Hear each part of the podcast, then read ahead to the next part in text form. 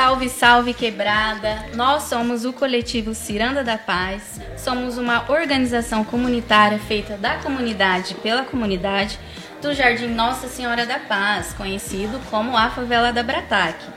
Nós lutamos para que nossos direitos sejam garantidos: o acesso à arte, à cultura, à saúde e à assistência social, dentre vários direitos nós fomos contemplados pelo PROMIC, o Programa Municipal de Incentivo à Cultura, para realizar a nossa terceira temporada do podcast Vozes da Comunidade, onde iremos entrevistar moradores de outras periferias. Para a série deste mês, iremos escutar a história No Vista Bela, isso mesmo, nós estamos no Vista Bela. E que é um bairro localizado na zona norte de Londrina. Para contextualizar, a comunidade é um canteiro de obras, é o maior canteiro de obras do Brasil do programa Minha Casa Minha Vida, sendo entregue em junho de 2012, com 2.712 moradias, sendo 1.440 apartamentos e 1.272 casas, é, o valor do investimento foi aproximadamente 110 milhões de reais. Eu sou a Bruna Moura, uma das cogestoras do coletivo, e estou aqui com.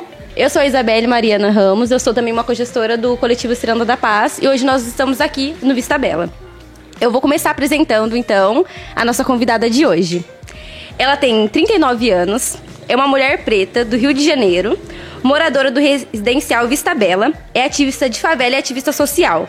Fundou com amigos o coletivo Conexão no período da pandemia. Hoje ela é responsável pela coordenação regional da Central Única das Favelas, a CUFA, no norte do Paraná. É educadora social, mãe de três meninas, Cecília, Isis e Heloísa. Tem como parceiro o Matheus. Faz parte do movimento hip hop, é organizadora de eventos e ativista do movimento no segmento do conhecimento e construção também. E sempre está engajada em discussões e questões políticas. Estamos falando de Luana Gomes, mais conhecido como Lua. Lua, é, nós gostaríamos de agradecer é, você ter aceitado o nosso convite e principalmente por saber que sua agenda é totalmente lotada, né? A gente sabe que você tem vários compromissos. E muito obrigada. Obrigada, gente. Para estar entre amigos é sempre muito bom e dessa vez a gente está entre amigas né? Todas fêmeas maravilhosas. Pretas. Mulheres pretas, potentes, importantes, importantes na minha existência e na existência da minha quebrada, da quebrada de vocês. Então, eu também fico muito feliz e grata com o convite. Quando você fala da agenda, parece que eu sou uma pessoa assim, nossa, uma mega celebridade, mas não, eu sou só uma pessoa enrolada que não pode ver uma briga, uma confusão, quer se meter no meio, aí vai a coisa vai ficando com um fluxo meio louco. Mas é isso. Obrigada pelo convite. Obrigada a você. É, já engatilhando para aí, conta pra gente quem é a Lua, onde a Lua nasceu, aonde cresceu, aonde você morou.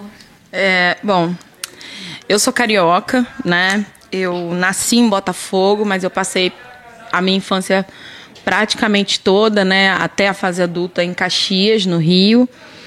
É, eu tenho muito amor pelo Rio e por todas as vivências que tive lá, né? Só que hoje eu já me considero assim super pé vermelho, né? Tô há 18 anos, ano que mês que vem faz 19 que eu tô aqui, né? Então, eu sou super pé vermelho já, uhum. eu acho. Uhum. Quais eram os nomes dos bairros que você morou lá no, no Rio? Então, é, eu morei no Beira-Mar, né? que é muito conhecido por causa de uma persona só. Morei no Bar dos Cavaleiros. Depois eu morei na Bela Vista, né? Morei num bairro que chama Engenho do Porto, que é muito mais conhecido assim como, né, com essa referência que a Brataque tem para Nossa Senhora da Paz, né? Eu morei num bairro que é muito periférico também, apesar de ser quase central, né? É, que chama Engenho do Porto, mas que é conhecido como 5 de Maio. E, por fim, né, vim para Londrina, fiquei dois anos no Cincão, morei ali no Maria Cecília, depois voltei para o Rio, voltei para Caxias e retornei para a Zona Norte. Então, aqui em Londrina, eu sempre morei na Zona Norte. Hoje é o que eu tenho mais próximo de outra região, né? Porque o Vista Bela está localizado bem no limite entre a Zona Norte e Oeste. Então, a gente é quase. Né? Talvez a gente seja. É o que o microterritório da, da divisão da cidade é que a gente está no Norte A, né? Mas o nosso entendimento é que a gente está aqui no, no noroeste da cidade, né? cruzou a ponte e a gente está na Zona Oeste.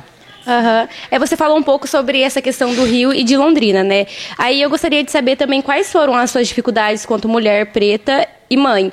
E também, eu, é, já aproveitando, para você falar assim, qual que a diferença de vivência do Rio de Janeiro e de Londrina, assim, se você sente que tem alguma diferença, como é ser mulher lá e aqui? É, existem algumas, algumas questões que elas perpassam muito o seu meio, né? Eu vivi sempre, né, em periferia. A, a população carioca é predominantemente preta. Então, quando você vive numa população predominantemente preta, pensar na questão do racismo estrutural, né, com esse recorte é, interseccional, pensar que a mulher preta tem um olhar diferente do resto do, do, das outras pessoas, é um pouco descolado, né? Porque todas as pessoas ali são seus pares, de alguma maneira. Claro que você vai passar por algumas situações em que um preto passaria em qualquer lugar, né?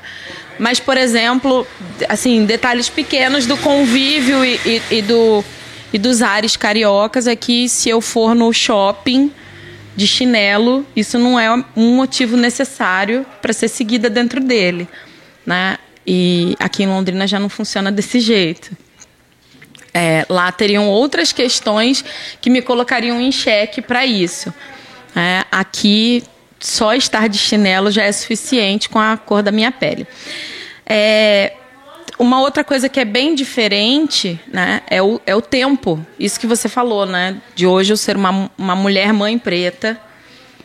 E quando você quando você está num outro momento da sua vida, essas coisas começam a pesar de maneira diferente. Então, às vezes, quando você é, é criança, a, a, sua percepção né, sobre, sobre o racismo, sobre algumas outras questões, ela é muito sutil. E aí, quando você se torna adulto e começa a enxergar isso com uma outra perspectiva, né, com uma outra leitura de mundo, você começa a ter. É, uns insights de resgate. Daí você fala, opa, pera, isso aqui é racismo e eu já, já passei isso. E aí você começa a criar novas, novas perspectivas do que você já viveu para entender essa condição. Então, assim, obviamente que eu passei por muitas situações de racismo também, né? apesar de sempre é, ter vivido em espaços periféricos, eu tive algumas oportunidades de acesso, de estudo. Então, a minha mãe trabalhava num lugar onde ela a minha família sempre valorizou muito o acesso à educação e à cultura. Então, a minha mãe sempre se articulou muito para oportunizar, por exemplo, que eu tivesse bolsas de estudos em, em várias escolas, né? E durante muitas vezes, no, no primeiro segmento do fundamental, né, que é, um, é uma outra perspectiva de divisão do ensino, Muitas vezes eu ouvi que eu não era adequada para aquele lugar, mas a, essa adequação não era uma coisa clara na minha cabeça, né? E aí esse recorte étnico, né, essa questão da cor ou a questão social mesmo, né, economicamente falando, ela só começa a fazer sentido para mim bem depois, né, quando eu começo a ter um pouco mais de consciência de classe, entender meu lugar no mundo. Quer falar mais? Eu estou tentando respirar para pensar, porque a Isa fez uma pergunta grande, eu tenho TDAH e eu não tô com meu caderninho para anotar Desculpa. os tópicos. Repete aí, Isa. Ah, mas eu acho que ela acho que você respondeu bem. é, essa questão. Aí, já que você falou um pouco sobre essa questão de, das escolas que você estudou no Rio, né? Gostaria de saber, assim, é, porque, se eu não me engano, com 13 anos você já tinha, já começou já uma atividade de militância, né? Sim. E eu gostaria de saber como foi esse processo para você. Sim. Então, na realidade, assim, a minha família é uma família de, de líderes. Eu tenho, eu venho, né? O meu berço é um berço de mulheres potentes e líderes. A minha avó era uma líder nata e ela tinha um um papel muito importante no lugar de onde a gente veio, né? Ela não vestia, né? Ela não carregava esse panteão da, da liderança comunitária, mas ela era referência para muitas coisas no lugar onde a gente estava inserido. Então, todo mundo conhecia as famílias que chegaram primeiro naquele lugar e quando existia qualquer questão que perpassasse a, a lógica comunitária, para as pessoas era sempre importante ter a participação da dona Rosilda. É, então, vindo desse lugar, tudo que foi produzido a partir dali não podia ser muito diferente. Né? Então, quando eu retorno para o Rio, com, com 13 anos, porque eu vim para Londrina com 12. E aí o meu avô faleceu e eu voltei para acompanhar minha avó. Quando eu voltei, é, um pouco de tempo depois, eu entrei no, no ensino médio, né? E a minha família começou um projeto de de biblioteca comunitária, né, que hoje funciona ainda, a Biblioteca Paulo Freire. A minha tia fez a concessão de uma parte do, da estrutura da casa dela para colocar essa biblioteca, né? E a estrutura lá no Rio, ela ela era a seguinte, a gente combinava sarais na rua. Ah, então o tio Antônio ele vamos na rua do tio Antônio fazer o próximo sarau. E a gente criava uma agenda juntava os familiares que eram músicos quem ia declamar poesia. A gente fazia divulgação entre os vizinhos cada um levava um prato para fazer partilha. E, e a gente ficava ali curtindo o som poesia né reflexões sobre a vida e isso foi uma, uma coisa muito legal mas o que eu acho que antes disso antes dos 13 eu tive um despertar muito importante para a questão do ativismo, que foi aqui em Londrina mesmo. Né? Eu estudava num colégio ali no Cinco Conjuntos e a gente começou a fazer uma arrecadação é, e essa arrecadação era de alimentos para fazer para somar pontos para gincana, né? E aí eu comecei a ter a percepção que aqueles alimentos faziam mais diferença na, na vida prática de alguns colegas do que de fato para os pontos da gincana. Então eu pegava, eu fazia um combinado com a minha mãe, meu pai é uma pessoa muito rigorosa, né? Eu tinha muitas regras na adolescência. Então, meu pai não gostava que eu estivesse na rua depois que ele chegasse do trabalho. Então, eu tinha um limite de tempo para ficar na rua. Eu ia para a escola pela manhã e chegava em casa, fazia alguma coisa correndo para ajudar minha mãe nas tarefas domésticas, pegava o carrinho de feira e saía para a rua para arrecadar. E aí a única recomendação era que eu chegasse antes do meu pai. Então eu fazia, voltava correndo. Às vezes eu cruzava essa zona norte aqui inteira, uma vez sem perceber, junto com os amigos. A gente saiu caminhando e arrecadando. Quando a gente foi dar conta, a gente estava lá na prefeitura e não conseguia voltar mais porque não tinha mais perna para caminhar e não tinha dinheiro para pegar ônibus de volta, assim. Mas é, foi uma fase importante para esse para esse reconhecimento, né? da, da necessidade de fortalecer os nossos pares e que isso, o quanto isso nos deixa também mais fortes. Uhum. Você falou do ativismo. Fala mais pra gente. O que, que é ser ativista para você? É, às vezes quando eu falo sobre ativismo, né, é, bastante gente é, cria uma perspectiva um pouco diferente do que é a minha prática. Eu acredito que existem muitos, muitos métodos de você ser ativista. Né? Tem, tem gente que é ativista de lutas e, e é aquela pessoa que vai para o front, que levanta cartaz, que faz passeata, né? E, e assim, o, o meu ativismo, ele, eu, eu costumo dar nome para as minhas coisas, assim, eu dou nome para o meu cercado. E assim como as minhas amigas que estão comigo é, hoje, né? Que são as minhas companheiras nessa luta, porque a gente não anda só. É, nós somos ativistas é, do resgate, né? Então a gente está a gente está. Enquanto tem gente sentada nas mesas discutindo questões sociais, outros levantando bandeiras e se colocando né, como, como os militantes práticos no fronte, existem as pessoas que estão aqui uhum. e que estão tentando manter vivos né, os, os objetos de estudo dos, catedra, dos, dos catedráticos que estão lá sentados na mesa discutindo pautas. Então, é, tem muitos lugares na luta, né? E uma frase que eu sempre costumo usar é que às vezes as pessoas confundem muito o ativismo com o voluntariado. Então, isso era uma reflexão que eu fazia hoje de manhã, inclusive, é, respondendo algumas questões que chegaram né, via mídia para mim. E muitas vezes as pessoas realmente confundem o que é o ativismo com o voluntariado. Né? E quando você fala, olha, eu, eu estou defendendo os meus pares, então muitas vezes é, eu tenho lugar de fala nessa discussão, porque muitas vezes eu estou tentando sanar o problema do meu irmão e o meu problema é muito parecido com o dele, ou igual, ou maior. Uhum. E aí as pessoas acreditam que, que isso não faz sentido. Né? E todo mundo tem uma fórmula de bolo, uma receita de bolo pronta para resolver essas pendências. Então, é como se, como se tudo pudesse se enquadrar numa lógica feita né, por gurus da, da, da existência como se tudo tivesse uma receita realmente para acontecer. As pessoas acreditam que não, mas você para você cuidar do outro, você precisa cuidar de você primeiro. A lógica do autocuidado, ela é muito importante, né? mas ela também é muito romântica, dependendo do seu contexto de realidade. Então, pensar na perspectiva de que um ativista é como um voluntário é um erro muito grave, porque o voluntário dá o que sobra.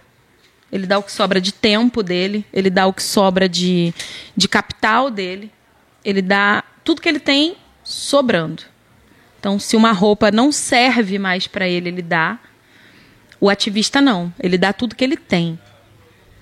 Você divide o seu pão, você divide o seu tempo, você divide a sua roupa, você divide tudo que você sabe. Então, para mim, essa é uma das diferenças mais marcantes, né? E isso também é uma resposta para você que me mandou uma mensagem hoje cedo, falando que é impossível eu ter um problema financeiro se eu estou tentando ajudar pessoas a fortalecer o corre delas. Então, esse recado é para você Pega e para quem pensa que nem você. Um beijo e compreenda que eu posso, eu posso ter clareza do que eu preciso fazer para sair dessa condição no sentido de transformação. Mas isso não me tira das minhas necessidades práticas, porque você pode até querer fazer uma doação e pedir as fotos de volta das crianças, né, sem camisa e precisando e com cara de que estão precisando do, da cesta básica que você quer doar. Mas você não fecharia sua loja uma semana para organizar uma ação de entrega de cesta básica aqui na minha quebrada. Então, beijo tá? E vamos sentar para um processo de reflexão social que realmente tenha um discurso que faz sentido com a vida de quem você diz que quer ajudar. Nossa, eu acho muito interessante isso que você falou, porque é uma parada que a gente sempre.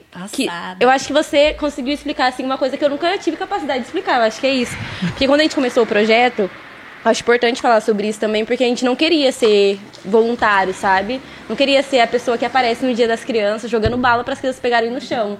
E aí eu até lembrei daquele episódio, né? Acho que você poderia falar, eu acho que contribui bastante para esse assunto, sobre as crianças sentirem, né? As crianças do, do Ciranda reclamarem também dessa questão de atrapalharem as nossas ações com essa parada de chegar lá jogando bala para as crianças, assim, sabe? Eu acho que é importante. Eu acho que foi na Páscoa de 2019, se não me engano a gente estava fazendo oficina de meio ambiente com a Raíssa e a Fernanda. Daí parou um carro, só saiu gritando. Tragam 200 crianças, temos 200 ovos. 200 crianças, 200 ovos. E, tipo, atrapalhou o rolê todo, que era da oficina. As crianças estavam todas interagindo lá no, no com a oficina. E, a, sim, a pessoa, ao meu ver, tipo, apagou total a ação que estava sendo feita já na comunidade, né? Que, que era algo já que as crianças já estavam ali fazendo uma atividade. Oi? Uma atividade muito mais necessária do que o ovo deles. Sim, a Rita está comentando que seria uma atividade mais necessária do que o ovo, né? É, só que para eles que vêm de fora é isso, né? Talvez ligado também a uma questão de ego é, de querer ajudar os pobres favelados. É, e daí teve uma reflexão depois é, com, as, com as crianças. As crianças próprias refletiram né, é, que a galera não sabia nem organizar uma fila para fazer a entrega de ovos. Eles reclamaram disso. As crianças falaram que quando vem no Natal, eles deixam as crianças esperando no sol e não voltam, porque daí vai, fala que vai pegar um brinquedo, os doces e deixam as crianças lá. Então, assim, acho que você contribuiu com tudo, assim, da, entre a diferença entre ser ativista mesmo e ser voluntário. Não que as pessoas que são de fora não possam contribuir, mas acho que é a diferença do olhar para aquela realidade. Né? É, quando a gente quando a gente levanta questões como essa, né, muitas vezes é, nós somos pautados de maneira equivocada, né, porque não se trata só de, de que estamos tentando promover uma atividade assistencialista. Eu ouço muito isso dos especialistas. Especialistas aí eu estou falando de pessoas que trabalham na rede, na rede pública, né, gestores e tudo mais, como se o nosso trabalho fosse assistencialista e o deles fosse deveras muito qualificado, porque eles têm uma outra perspectiva sobre sobre as necessidades das pessoas, né? É o que eles costumam chamar de de corresponsabilizar o usuário. Então, assim, o cidadão ele tem a obrigação de conhecer os direitos e deveres e de contribuir para a promoção da cidadania, né? E, e é uma é uma lógica tão tão cruel, né? É tão, é tão brutal você dizer para alguém que dizer para alguém que ela é corresponsável por uma condição de, de mazela social, né? Ah, não não culpe o governo, assuma as suas responsabilidades, gente. Esse discurso neoliberal assim, é ele é tão cruel com quem está aqui né? porque a gente vem de, de gerações de escárnio da nossa força de trabalho e capital intelectual. E aí, de repente, aparece alguém que, que tem a fórmula mágica para resolver e que a gente não resolve porque é preguiçoso. Né? Nós levantamos a vida dessas pessoas. Geralmente, quem, quem tem esse discurso não conseguiria nem aprender a, a se limpar, fazer a higiene pessoal se não dependesse de uma mulher preta. Você sabe que uma vez aconteceu uma situação que, é, que foi muito engraçada. Eu já tive brigas homéricas aqui nessa quebrada e em outras por causa de ações como essa da balinha, viu? Perdi parceiros de trabalho porque eu fiz críticas a essa ação de ficar jogando bala no chão no período pandêmico, passando com Papai Noel, só porque você colocou uma pessoa preta vestida com, com uma roupa de Papai Noel e você acha que pode defender o estereótipo de, né, do capitalismo porque ele era preto, então isso te corrobora a jogar bala no chão no período pandêmico, onde as pessoas vão espirrar, escarrar, enfim, e aquela criança vai acessar aquele espaço para pegar uma bala, porque você acredita que é tudo que ela precisa para deixar o Natal dela feliz. Mas aconteceu uma outra situação que foi muito que foi muito importante assim para mim. Né? Eu participei de um processo, de uma de uma de uma atividade para concorrer a uma premiação e uma bolsa de estudos. E aí eu fiquei, né, em segundo, terceiro lugar, sei lá. Mas eu sei que aquelas pessoas resolveram é, me conceder a bolsa mesmo assim. Então, naquele momento, convenientemente, eu fui eleita como uma favelada de estimação. Né? Ia ser mercadologicamente muito interessante me ter ali naquele contexto. E aí eu fui aceita eu fiz o curso, né, a imersão, tal, não sei o que lá. E aí, no dia que, como era a distância, né, eu tive a oportunidade de conhecer o espaço pessoalmente, conhecer as pessoas e tal. E aí eu fiz uma fala sobre isso. De que o, o, o, o eixo do nosso trabalho, ele, para algumas pessoas, parece que é simples e absolutamente o de distribuir comida para as pessoas. E não é, o Conexões é muito maior que isso. Né? Conexões ele nasce de uma perspectiva que foi onde eu conheci a Isa, por exemplo, que é o cursinho pré-vestibular comunitário, que é para levar os meus pares para acessar um lugar onde todo mundo queria me convencer de que eu não pertencia. E aquele é um espaço que todos nós deveríamos poder pertencer. Para deixar de pertencer a esse, no sentido de, de carga. Porque viver na periferia não precisa necessariamente ser uma carga. Né? Uma carga histórica ou uma carga de herança. A gente pode optar por viver na periferia e ter acessos que quem está fora dela também tem. Né? Então, a opção de estar na borda deveria existir. Opção. E aí, conversando sobre isso, eu falei que eu não tenho problema nenhum né, de ver uma mulher preta. Hoje, quer dizer, isso lá atrás, tá? Eu só quero deixar isso muito claro. Que naquele momento eu não tinha problema nenhum em dizer, olha, eu durante muitas vezes né? E não foi de maneira indignificante.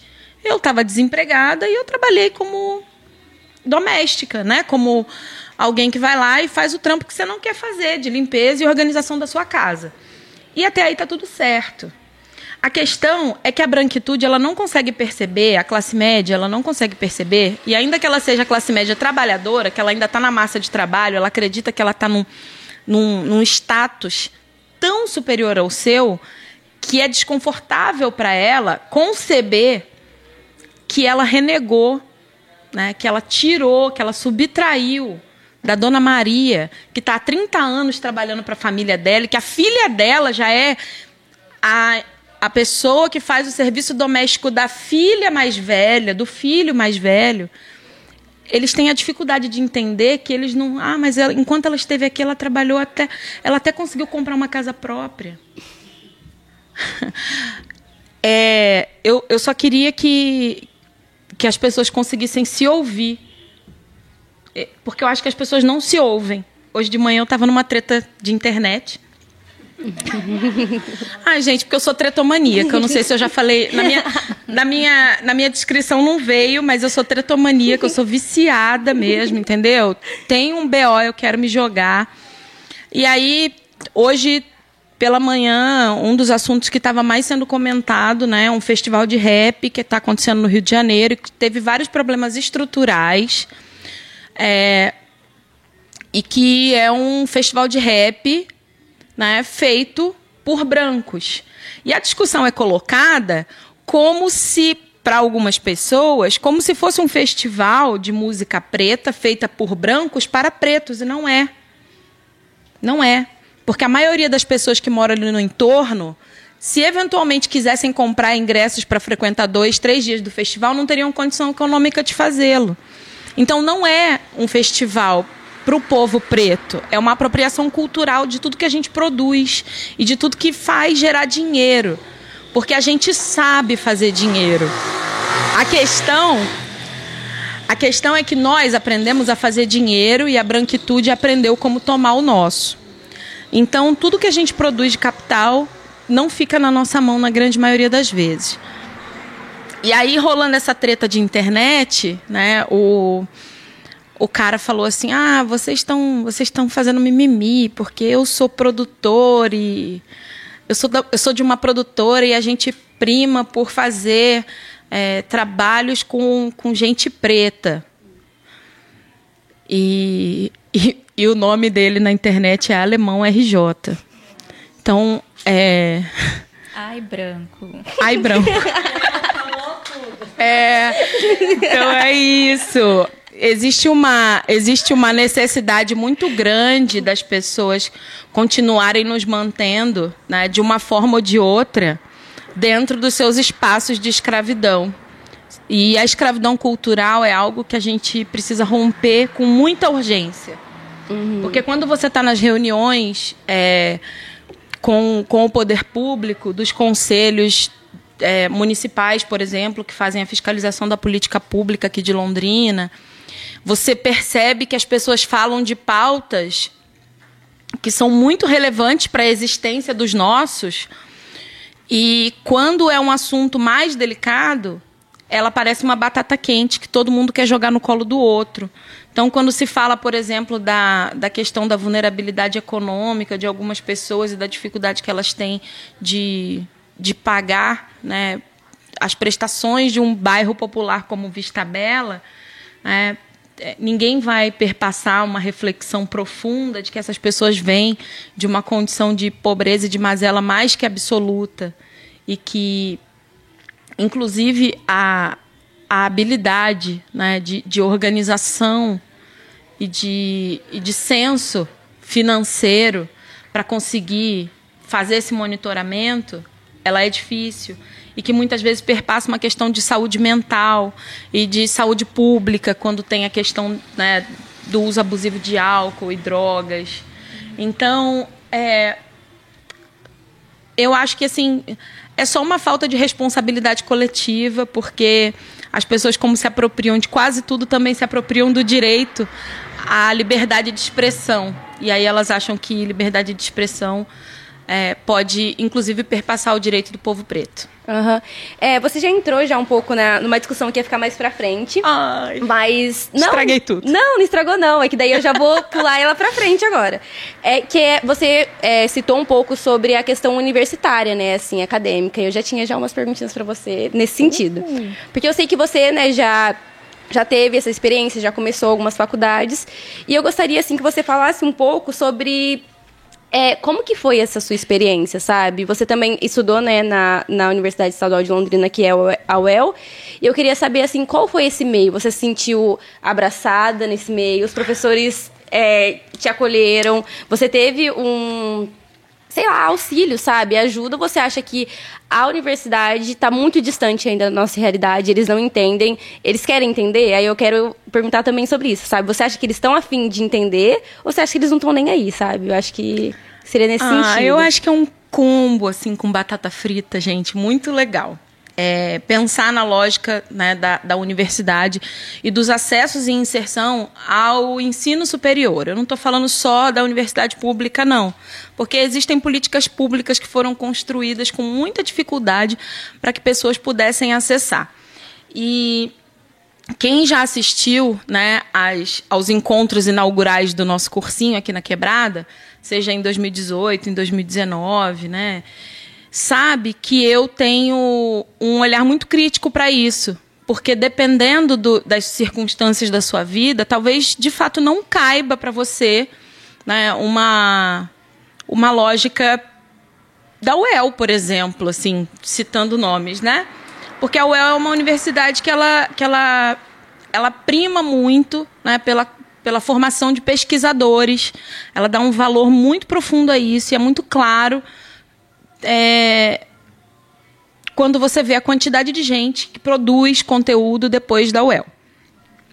Mas, na contrapartida, né, existe o lado de cada ponte, onde às vezes o jovem trabalhador não tem a menor condição de se estruturar para fazer leituras de textos imensos depois de um dia de 10, 12 horas de trabalho super exaustivo. E assim, existem algumas perspectivas que são físicas, humanamente delicadas. Mas também existem muitas outras coisas que atravessam esse contexto. Né? Eu entrei e saí da universidade algumas vezes. Eu entrei na FECE a primeira vez, né? não concluí o curso de turismo lá. Eu nunca tive o sonho de estudar na UEL a UEL nunca foi o meu sonho de vida, nem de longe. Né? Então, quando eu tive a oportunidade de ingressar na universidade, eu procurei as opções de curso que fariam mais sentido para mim. E aí, é, naquela época da minha vida, eu tinha muita vontade de prestar meteorologia. Eu fiz a primeira fase do, do vestibular da UFRJ, no Rio, na época. E eu passei para a segunda fase, mas aí foi justamente nesse período da minha mudança para Londrina. Então, eu não pude concluir. É, e aí eu falei, bom, o que seria uma segunda opção? Eu não tinha naquele momento, né? E aí eu comecei a pesquisar e eu achei que turismo faria sentido para mim naquele momento. E aí eu fiz o vestibular da FECEA, fui até o terceiro ano na FECEA e acabei saindo, porque eu fiquei grávida da minha filha mais velha.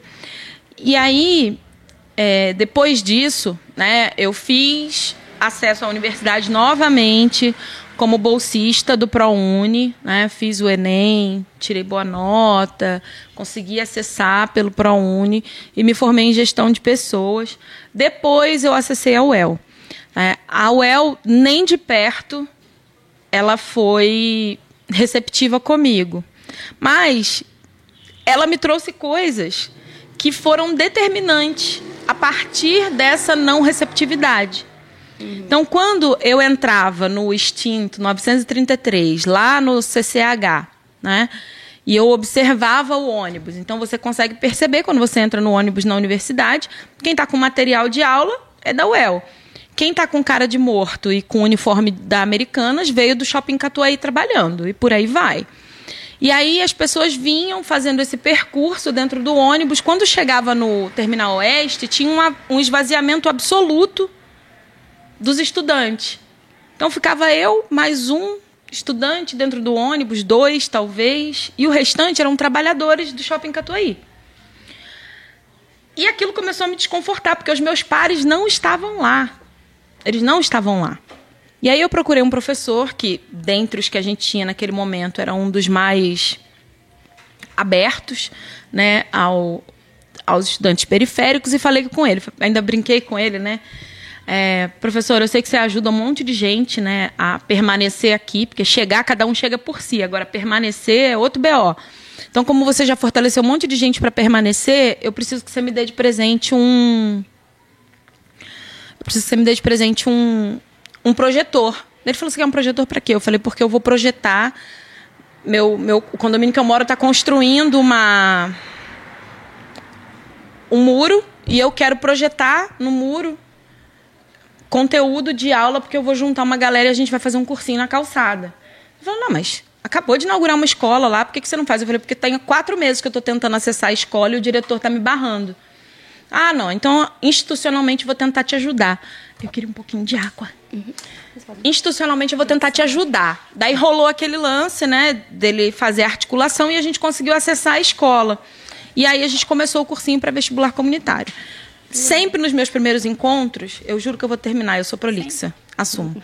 É, sempre nos meus primeiros encontros eu falo sobre a importância de acessar, porque nem sempre esse acesso ele tem ele tem a ver necessariamente com a sua habilidade para conseguir passar ou não no vestibular. Né? Mas tem muitas outras coisas que são preponderantes para você conseguir acessar ou não. E, e é essa reflexão que eu trago hoje, enquanto palestrante, como ativista social, né? enquanto uma figura relativamente pública, muito conhecida nos espaços de debate, eu sou muito melhor recebida do que, do que fui quando estudante. Isso vocês podem ter certeza. Uhum. É, na gestão anterior da UEL, eu estive no, no gabinete do reitor, né, e conversando com ele, que sempre foi muito aberto assim, ao diálogo com a gente. É, eu falei, nossa, Sérgio, fico refletindo quantas, quantas pessoas como eu, do meu lugar, já puderam se sentar aqui nesse gabinete de reunião. Ele falou, na minha gestão você é a primeira. Então, é, com as pautas que eu, que eu levei, com os questionamentos que a gente faz, eu acho que é muito importante que outras pessoas como eu acessem. E é por isso que a gente tem, a gente tem como uma como cerne poder oportunizar as pessoas a chegar na universidade. A partir do momento em que ela acessa, é aí que ela define se esse é o lugar dela ou não. Mas para ela de decidir se ela quer realmente gerar esse senso de pertencimento naquele lugar, ela precisa chegar. Então, o que a gente pode fazer para construir essa chegada, a gente faz, e a partir daí a gente tenta fortalecer o que dá. Uhum. Você comentou é, sobre morar sempre na Zona Norte. Uhum. Como que você chegou até o Vista Bela? Cara, que parada doida, ó. Eu cheguei no Vista Bela de um jeito assim, bem. bem peculiar, né? Eu tive muitos conflitos de família na época em que, em que eu fui mãe solo, né? Porque a, a maternidade solo, ela muitas vezes permeia é, as relações familiares de uma maneira muito vinculada com a frustração, né? Então assim, os meus pais ficaram mais frustrados pelo fato de eu ser mãe solteira, uhum. né, do que sei lá, se eu tivesse tido um casamento, talvez se eu tivesse um casamento meia boca, não seria tão desconfortável para eles quanto foi chegar com a notícia de que eu era mãe solteira. Então, é, diante das circunstâncias, né, e, e, eu acredito muito que a gente só dá para o outro o que a gente tem. E, e, dentro dos ensinamentos deles, é, eu tive assim uma, uma relação bem conturbada nessa época. E eu senti a necessidade e a pungência de sair da casa dos meus pais. Né? Eu já tinha saído uma vez, é, por causa de uma violência sexual que eu sofri, eu acabei voltando, porque eu demorei muito tempo para me conseguir me recolocar socialmente, conviver com outras pessoas. E aí, naquele momento, eu senti que era a hora. E eu comecei a procurar políticas públicas que eu pudesse acessar. Eu conheci o, o serviço do CRAS, porque até então eu nunca tinha ido no CRAS, todos os meus perrecos eu sempre passei sozinha. E aí eu conheci lá uma, uma técnica, na época que me atendeu, que hoje eu tenho a honra de, de, dividir com ela espaço de fala dentro do Conselho Municipal de Assistência, né, que é a Meire. Ela é técnica de referência, inclusive aqui da região Norte A. Ela atende o pessoal do Aparecidinha, né, que é a quebrada mais próxima da gente aqui. E a Meire me deu o caminho das pedras de como eu precisaria fazer para tentar uma política pública de moradia. Né? Aí eu procurei a Coab, fiz o meu cadastro. Toda segunda-feira eu batia na porta da, da assistente social lá, que eu acho que até hoje deve ser a mesma, né? E toda segunda-feira eu ia lá bater ponto, literalmente, assim, para ela não esquecer de mim. Quando chegou a fase final de entregas aqui, é, ela deu feedback, ligou para mim e falou: olha, infelizmente não sobrou uma unidade, você vai ter que ficar para o próximo empreendimento. A gente entende a sua relação de prioridade, mas não vai rolar. Eu fiquei bem triste. E aí, para minha sorte, né, por questões circunstanciais, inclusive de saúde e tal, do proprietário do apartamento que eu moro hoje, algumas pessoas desistiram das unidades que acreditavam que o perfil da unidade não fazia sentido para elas. Então, a unidade em particular, assim, a grande maioria eram cadeirantes, pessoas que não não se sentiam confortáveis para acessar o espaço do apartamento que a gente mora, que é bem pequeno mesmo, bem difícil. E aí eu dei essa grande sorte de conseguir nesse remanejo de pessoas, fiquei na, na repescagem das unidades e estou aqui. Uhum. Uhum. E como foi assim, né, se mudar para cá? Qual foi legal, foi ruim? Como foi o período de se adaptar também, né, ao novo ao novo bairro? Todo mundo era novo, né? Tudo era muito novo. Olha, os dois primeiros, eu costumo dizer que o Vista Bela, ele é uma torre de Babel. É porque as pessoas acham que quebrada é quebrada, né? E não é. Cada lugar tem a sua linguagem, cada lugar tem, a, tem o seu contexto de realidade, né? E aqui, eu, eu costumo dizer que aqui é uma torre de Babel, porque foram tiradas pessoas de periferias e de, de circunstâncias muito adversas da cidade inteira e colocadas aqui dentro para conviver. Então, assim, os primeiros anos foram anos bem conflituosos, bem difíceis, não só de adaptação para a Lua, mas para todo mundo que estava aqui.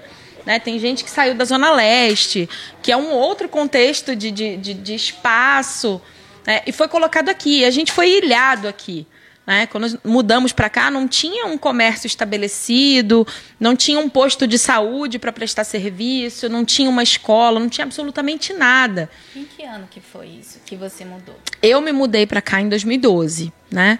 Então, quando eu mudei, a gente não tinha escola, a gente não tinha posto de saúde, a gente não tinha nenhuma praça terminada, a gente não tinha absolutamente nada. A única coisa que nós tínhamos aqui era as, a alegria de ter um teto para pôr em cima da cabeça dos filhos, né? E a vontade de ver as coisas acontecer rapidamente. Então, o ah, e eu esqueci de uma das coisas que eram mais latentes.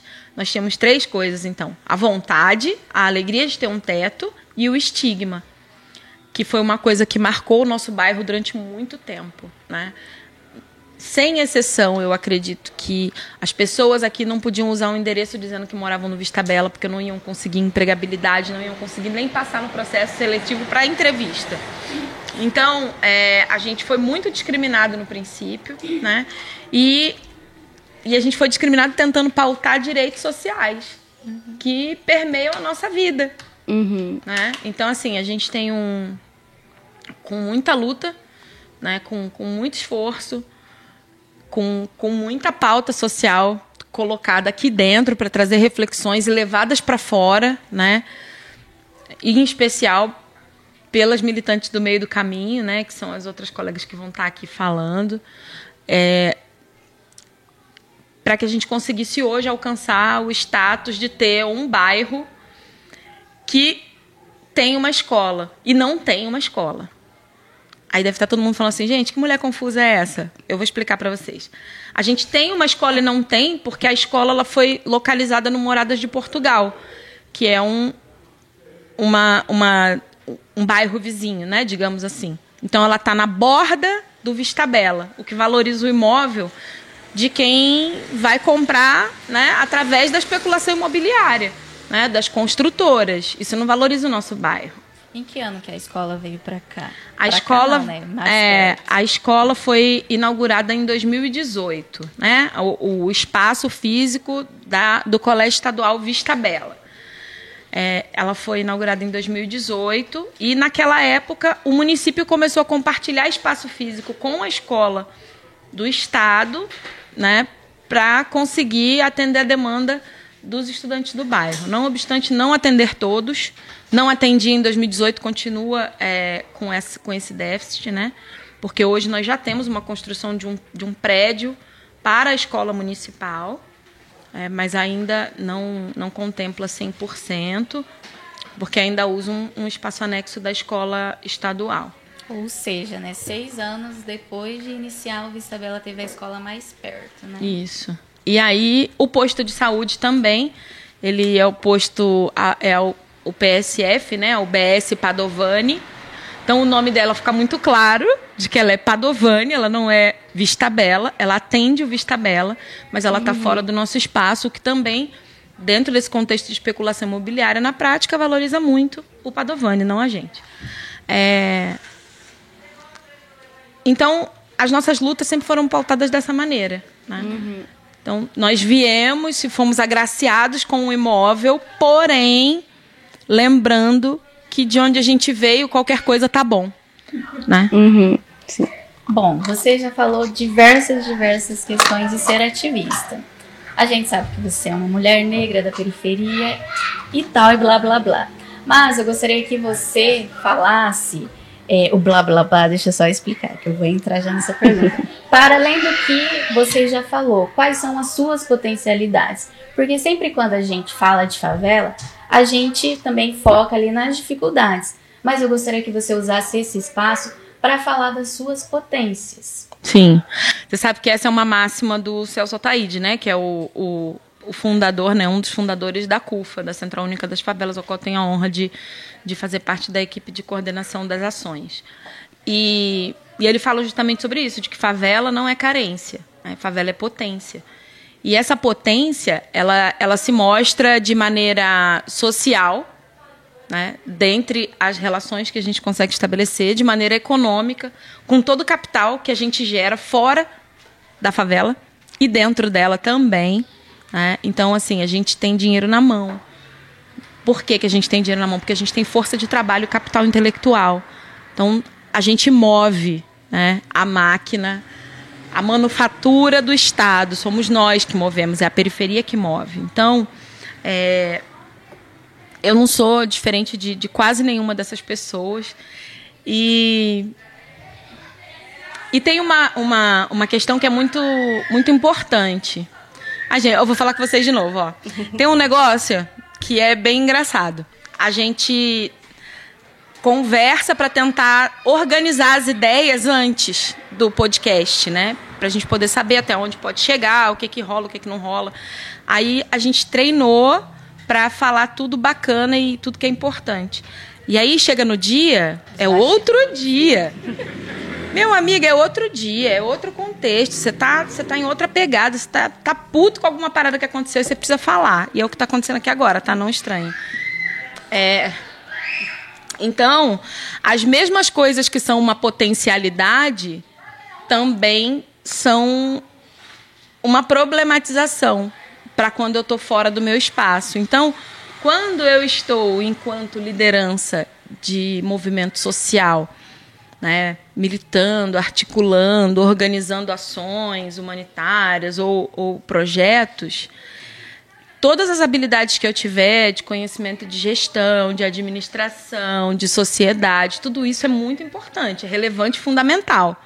Mas quando eu, por exemplo, atravesso essa barreira, né, para o outro lado da ponte, tudo isso se torna uma ameaça. Então é muito legal que eu vá fazer palestras para os executivos, né? E, e, eles digam: Nossa, você podia estar no TED falando sobre sobre essas potencialidades, né? Mas se eventualmente essa mesma, esse mesmo CEO, né, de uma grande corporação e tal, abrir um processo seletivo e tiver um currículo meu lá nem chamada para entrevista eu vou ser, porque eu sou um desafio social. Uau! Ninguém quer arriscar a mão de não conseguir fazer o controle das potências. Então, inclusive para quem está nesse lugar, é muito difícil. É muito difícil. A dor e a delícia de ser o que é, né? É tipo, é tipo isso. Então você é ótima para tal coisa, mas não é tão boa assim para outras, né? A gente quando a gente pensa no discurso, né, do, do feminino, não vou falar de feminista, porque os conceitos de feminismo hoje eles são tão múltiplos e eu não, não consigo me, me vestir em todos. Mas se a gente for pensar né, na, na, complexidade da, da, existência da mulher brasileira, da mulher preta brasileira, né, o, que, o que pauta as nossas semelhanças são as dororidades, né? Não é a sororidade, não é aquela relação bonita e romântica da empatia, de se colocar no lugar da outra. Não, são as dores que a gente carrega, historicamente, socialmente, porque é isso que nos agrega e nos aproxima. Né?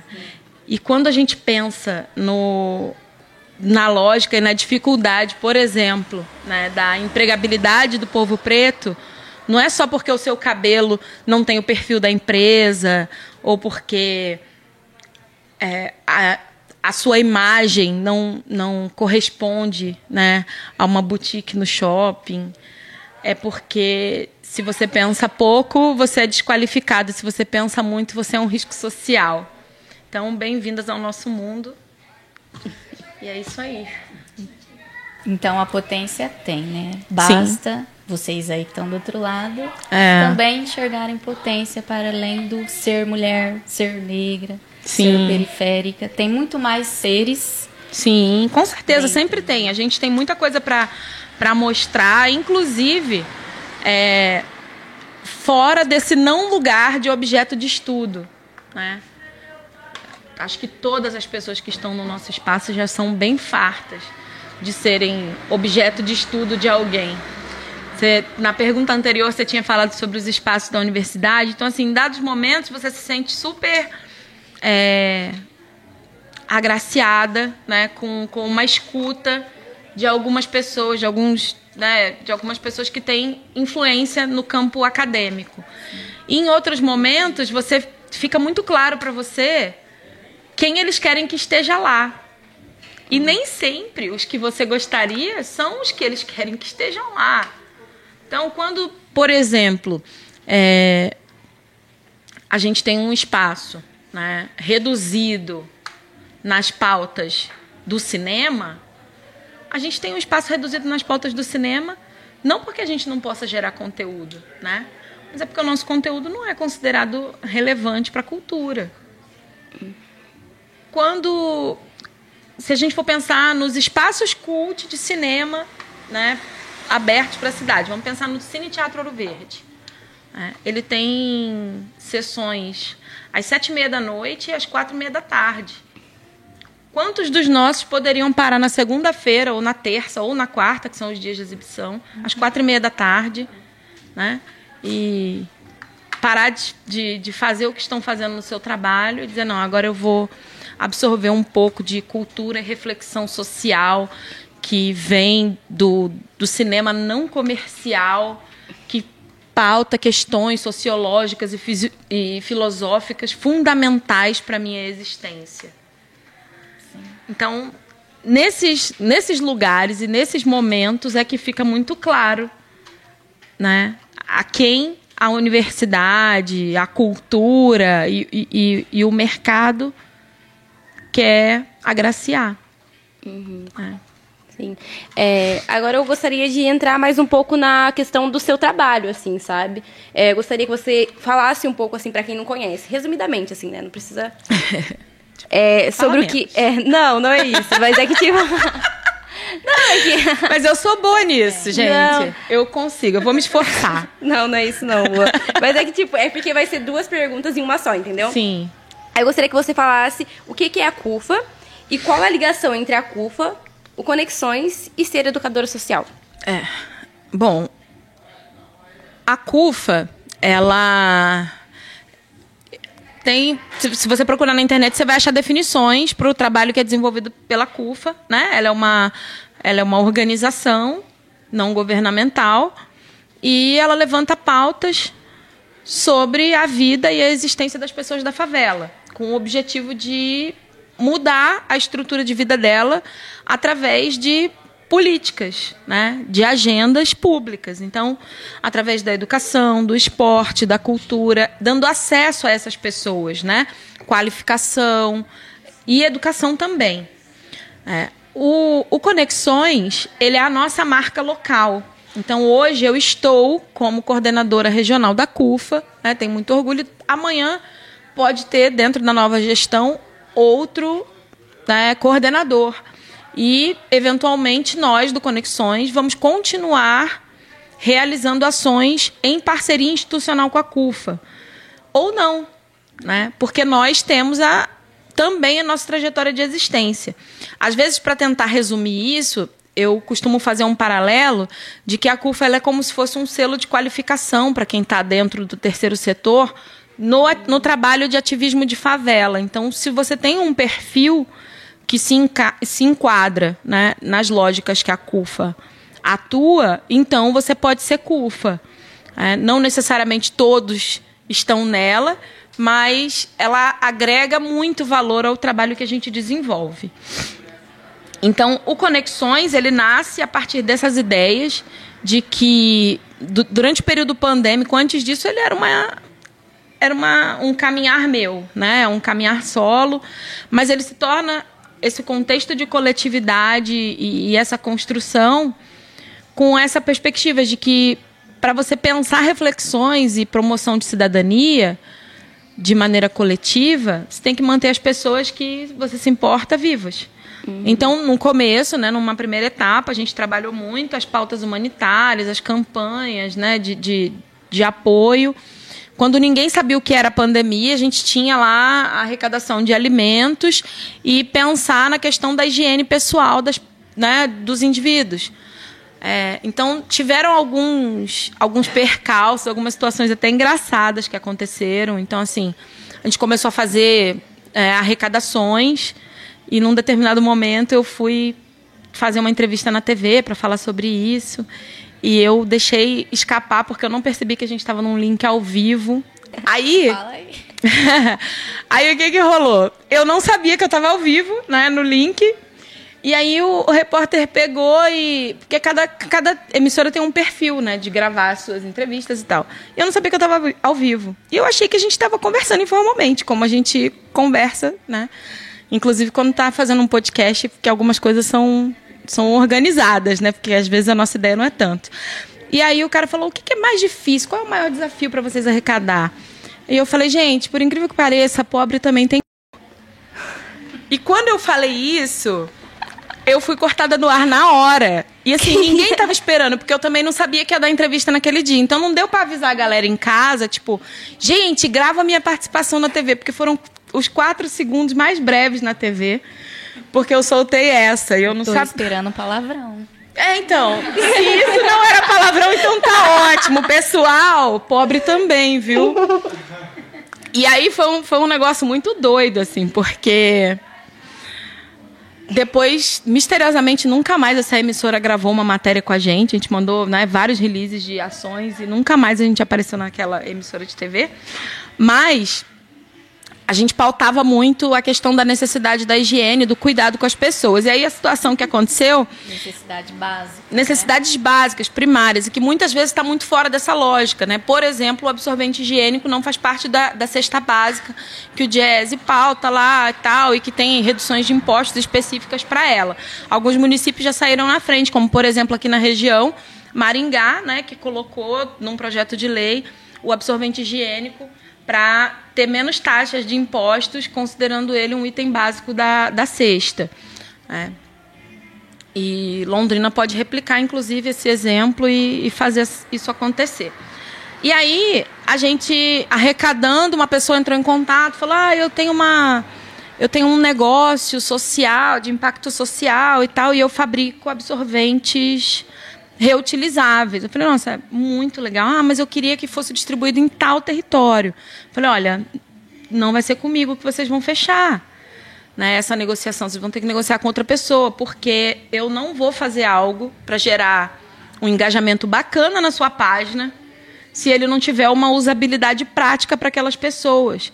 Porque esse território que você quer fazer a entrega não tem água corrente, ele não tem saneamento. Então não tem como uma mulher ficar meia hora lavando absorvente, porque isso não faz parte da realidade dela. O máximo que ela pode fazer é usar o absorvente descartável e assim pensar na pegada da sustentabilidade, do, da responsabilidade ecológica é muito legal. Mas a gente só vai conseguir falar sobre responsabilização ecológica das periferias quando eles tiverem acesso mínimo a uma saúde de qualidade. Porque pensar nisso e culpabilizar as periferias pelas enchentes, né, pela geração de lixo descartável, é, é, é muito desumano, né?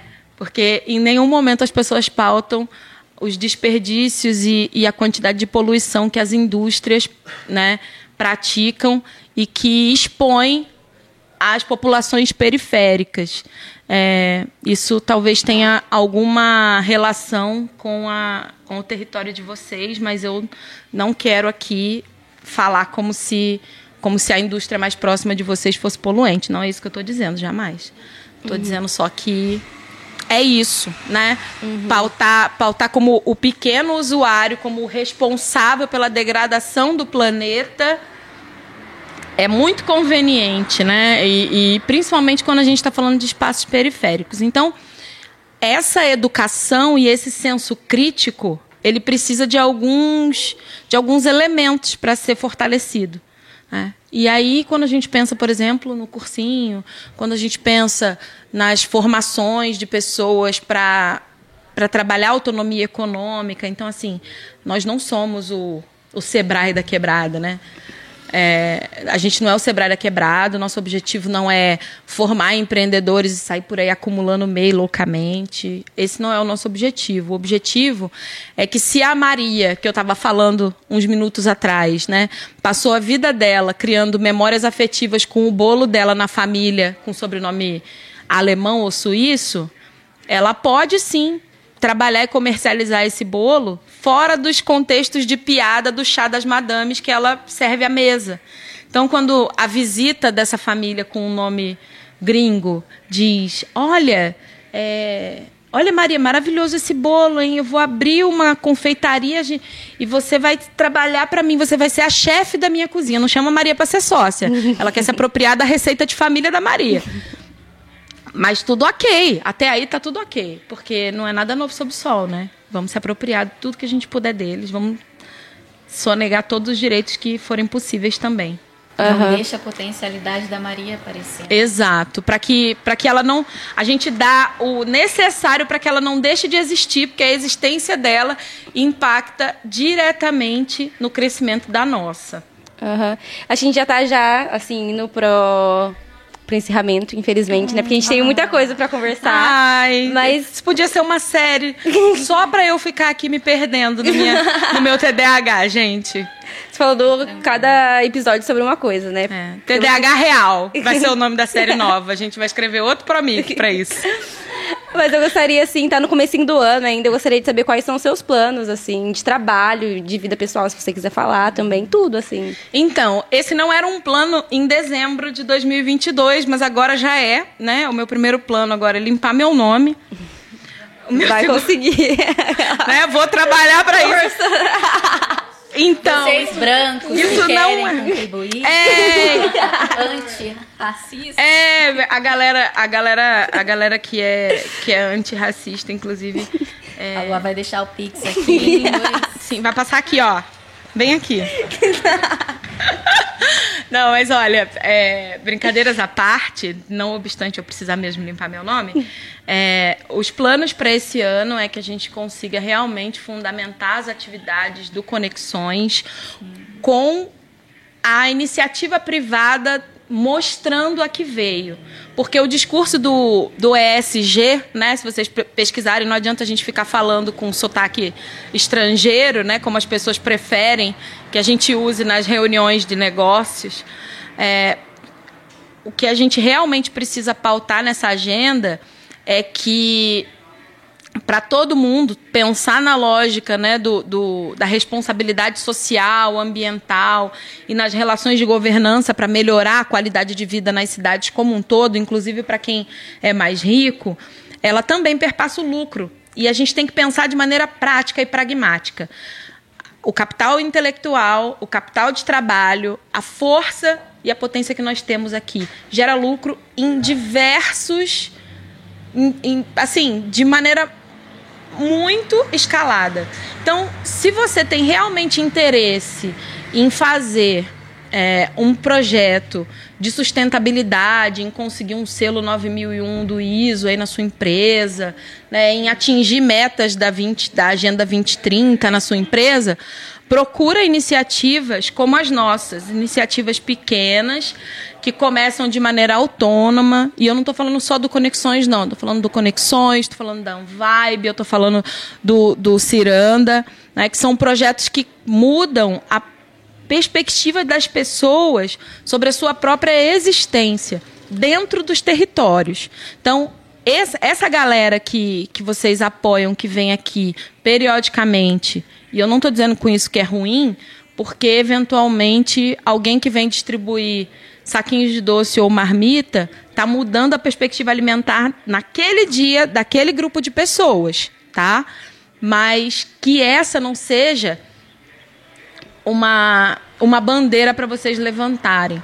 né? Pensa que a médio e longo prazo você pode realmente ajudar a construir, transformar a vida e fazer micro-revoluções na história de pessoas aqui da nossa quebrada.